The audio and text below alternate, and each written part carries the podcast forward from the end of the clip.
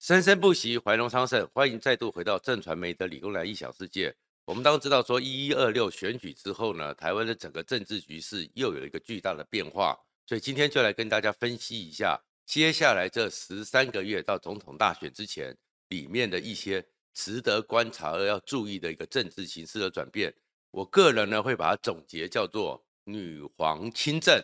除君难为”，而且要特别注意。黑马可能叫做顾立雄，女皇亲政，除君难为。黑马可能叫做顾立雄。如果你关注这个频道的话，请记得在右下角的小叮当按赞、分享和订阅。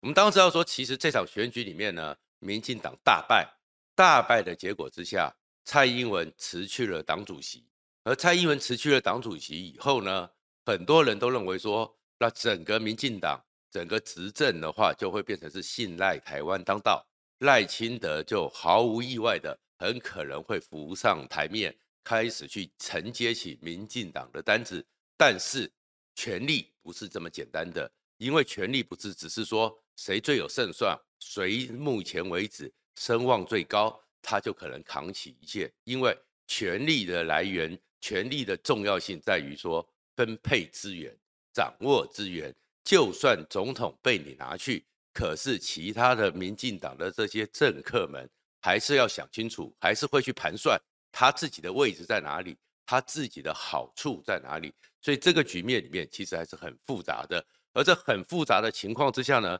原本本来桃园市长郑文灿他基本上是新潮流的。但是他跟每个派系都还相处得不错，因为郑文灿不是一个恰牙牙的人，然后比较懂得处理人际关系，又跟蔡英文很好，英系也信赖，而赖清德先前的时候也接受由郑文灿接替蔡英文当那个党主席，但是因为郑文灿的论文也出事了，此时此刻，其实坦白讲，我是觉得郑文灿那个论文处理的方式比林志坚好太多了。而且从郑文灿出来开记者会，能够讲出很多社会学里面、社会科学里面的专有名词，代表着郑文灿其实应该还是用用功的，只是论文真的出了点瑕疵，比林志坚讲都讲不出来，还要郑运鹏帮他讲。郑文灿应该在国发所还是很努力学习的，当然论文是有问题，而在论文有问题之下，此时此刻他如果再接了行政院长，或者是接了党主席，都不好看。所以郑文灿只好暂时的沉潜一点，退居幕后，也许当个幕僚长，等到时机。所以此这个时候就变成整个赖清德就被看成是整个民进党最后的独生子了。所以二零二四看起来民进党就应该是他要扛了，因为呢，英系本来要推陈建仁跟他相庭抗衡，那目前这个情况之下，尤其这次败选，英系被检讨的最多。英系的风格，包含连日本人小笠原那个野岛刚都觉得英系可能搞到太过分，会有状况。选前的时候，他们来台湾参加政论节目，都已经做出这样的评论。野岛小笠原是在日本，野岛刚来到台湾，特别来观察选举，之前都已经他们看得出来，何况民进党人怎么会看不出来呢？所以整个这陈建仁也不会来争了，而且陈建仁全身充满圣光。但是他有没有办法处理这个世俗间的这些凯撒之间的权力问题？其实大家很担心。那可这个情况真的会这样子吗？蔡英文和英系真的就会让整个赖清德最后的勾践，最后的独生子你就出来扛吗？状况我们看起来显然不是如此，因为有一些发展你会看到，蔡英文也许目前认清楚了事实，党权不得不放手。但是行政权他会紧抓在手，为什么会这样讲呢？其实从那个十二月六号一个非常特殊的会议，你就可以看出来，蔡英文决定把行政院的整个决策权变成他自己一个人彻底的主导，然后以后的行政院长不管是谁，如果苏贞昌还是赖着不走，苏贞昌也只会变成执行官，或者是他可能会信赖的陈建仁，或者还有一个黑马。叫做顾立雄。先讲说十二月六号发生什么事。那天两点的时候，突然之间在一点五十五分，现在的还没走的行政院长苏贞昌急忙的上了他的座车，直奔蔡英文的总统官邸。然后接下来很多媒体就看到十辆的黑头车都直奔总统官邸，里面包含了行政院的副院长沈荣金，经济部长王美花、卫福部长那个薛瑞元、交通部长王国材，甚至连主机厂朱成明什么都进去了。经过快两个小时之后，他们出来了。出来之后，蔡英文呢，在他的 LINE 里面，蔡英文也很奇怪，将近几几百天了都不跟我们开记者会，只会用 LINE 来发表。当时他就说他有提振经济三面向，就在他们的里面谈出来了，谈出来了里面的结果，连大宗货物税，因为今年这两年的疫情还有经济关系，本来是已经有减税，到十二月底就要停止，延展到二零二三年明年第一季。这样的事情，蔡英文都来宣布。你看起来这好像是小事，可是在我们的宪政运作里面，就代表着蔡英文已经决定把行政院变成是完全由他掌握。怎么讲呢？在我们国家的宪政体制里面，总统当然可以召集部长，可是召集部长在重要的事情里面，国家的宪政里面有个东西叫做国家安全会议，重大的经济事务、重大的公共安全。透过国家安全会议，总统当然是国家安全会议主要的召集人，然后执行长是国安会的秘书长，然后召集行政院相关部会或者立法院党团的话，都变成是列席者，大家一起来做出决议。但是连那么小小的大宗货物税调降的展延，这根本是部会相关司处就可以决定的事情，宣布的事情都要他来处理。就代表着这样的权力他会抓，然后总统直接单独召见部长，其实会有宪政上的一个争议，因为这里面可能对于总统和五院的分权在宪政里面一直也有争议，所以你会看到他说是由苏贞昌这个行政院长带着相关阁员到他的官邸开会，是官邸哦，不是总统府办公室，然后开会里面呢，所以就是。又在一个非常巧妙的专宪政巧门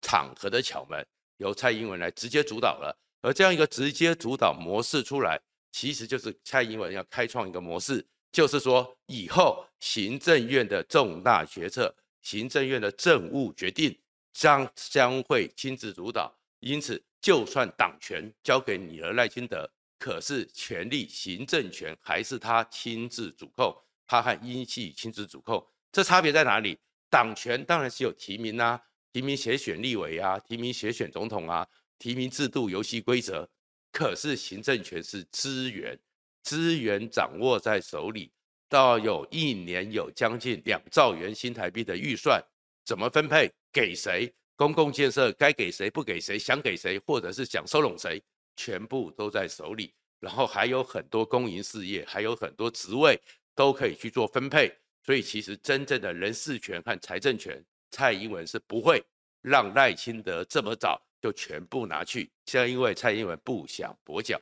而在不想跛脚里面，你会看到，其实现在大家还在讨论行政院长是不是苏贞昌该下台的问题，已经变得是在蔡英文的操作之下，他已经不在乎了。怎么讲呢？行政院长在我们宪法里面，自从当时李登辉修宪。把行政院长经过立法院的同意权拿掉，然后这个权利拿掉之后，其实行政院长呢，并不具有任何的民意及支撑的基础，他没有选票的背景，他是总统的执行长，所以蔡英文现在就开始把行政院长回到总统的执行长，然后这个执行长其实就有点像我们在部队里面的执行班长，蔡英文才是真正的主导者，然后执行长呢，他的工作就是，因为他只要坐在那边，就代表着总统没有越过行政权，直接指挥部会。他坐在那边，让部长们就过来，由蔡英文做决定。这其实有一点点的在官邸女皇垂帘听政的一个模式。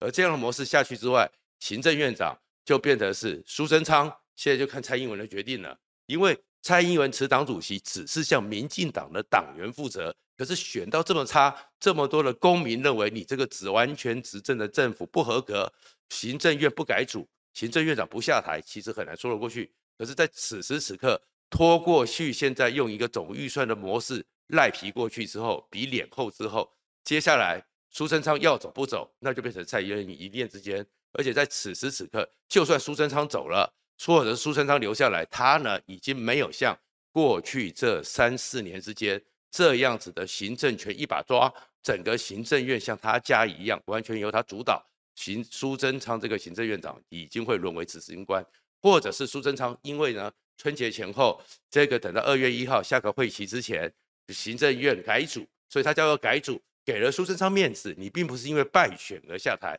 改组之后谁来接呢？目前呢，大家很多人都会猜是所谓的就是陈建仁，可是陈建仁顶多当过国科会，虽然是副总统。可是他事实上对于整个行政的运作，对于行政里面的各种的细节执行都不熟，他身上充满了圣光。可是这种圣光，你叫他去了立法院，面对那些牛鬼蛇神，你要他去在整个掌握着所有的全台湾各种的利益、各种的权利、各种的资源，面对那些折冲协调，圣光是没有用的。如果圣光真能感召的话，其实早就应该整个世界都是和平了，他的圣光没用。然后这时候，其实很多人会想到是就所谓的顾立雄。顾立雄，大家现在可能对他很陌生了，不熟了。可是顾立雄跟蔡英文的关系也非常好。如果我需要将来在幕后在行总统官邸遥控行政院，直接指挥行政院，那这个行政院长。下面的执行官还是需要跟蔡英文非常信任。那为什么会是顾立雄呢？首先，顾立雄其实是在行政院待过，他是律师出身，所以他非常娴熟法律。这有点优点，就是在法律的过程中，他可以钻法律漏洞。但是另外一个，他也会知道法律的界限和法律的执行。然后顾立雄呢，在这段时间里面，民进党被人家批评这么多的，不管你是内政问题、经济问题。其实他是国安会，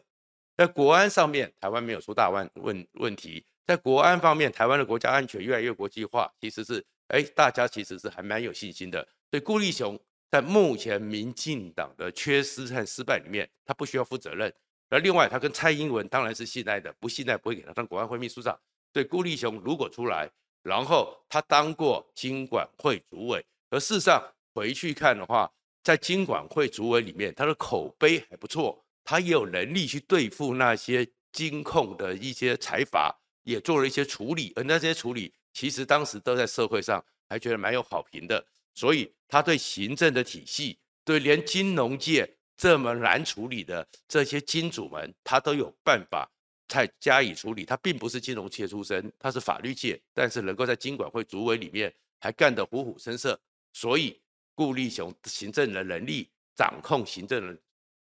当然可以。那另外一个顾立雄呢，虽然呢看起来没那么的亲和，但是比起苏贞昌来讲，他绝对也没有那么的恰牙牙。他在立法院里面或跟其他的各单位相处的时候，可能呢比较冷淡一点，因为他太严肃了。但是还不至于那样子的舌枪唇战，那样子的非常霸气凌人。所以在立法院他也不了关。然后民进党会不会服他呢？民进党不好反他。为什么不好反他？因为顾立雄还有一个当过的一个行政院职务，叫做党产管党产会主委，所以顾立雄在当国民那个行政院党产会的时候，彻彻底底的处理国民党的党产，把曾经全世界最有钱的政党国民党弄到现在一穷二白，而且都在法律上不断的用法律着手。其实国民党是恨死了顾立雄，但是。国民党的那种不当党产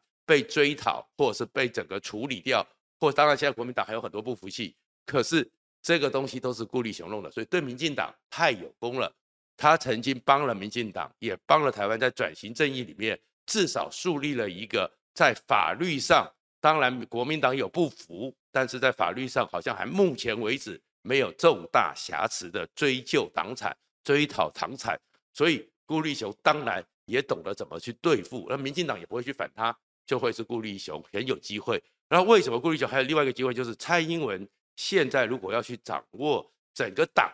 其民进党党中央就让你赖清德去了，没有关系。但是蔡英文还是需要有一些人成为他的一个幕僚。而对郑文灿来讲，因为现在论文的事情，郑文灿当然直接当主管，不管是当行政院长或行政院副院长。或者是民进党党主席都有一点点颜面无光，会天天有个标签跟着，是很难看。但是当幕僚长，说实话，大家也不会太在意了。因为幕那个论文打到现在，其实社会上也有一点点觉得够了吧，疲乏了，所以他的污点虽然在，但是也不是重大。当幕僚长，而总统府秘书长李大为，李大为现在已经七十三岁，是国民党时代的外交官，一直延续到现在。而蔡英文经过这么长的时间里面，其实对于整个运作或李大为这样一个技术官僚，七十三岁也要退了，所以总统府秘书长出缺。而总统府秘书长是蔡英文的最重要的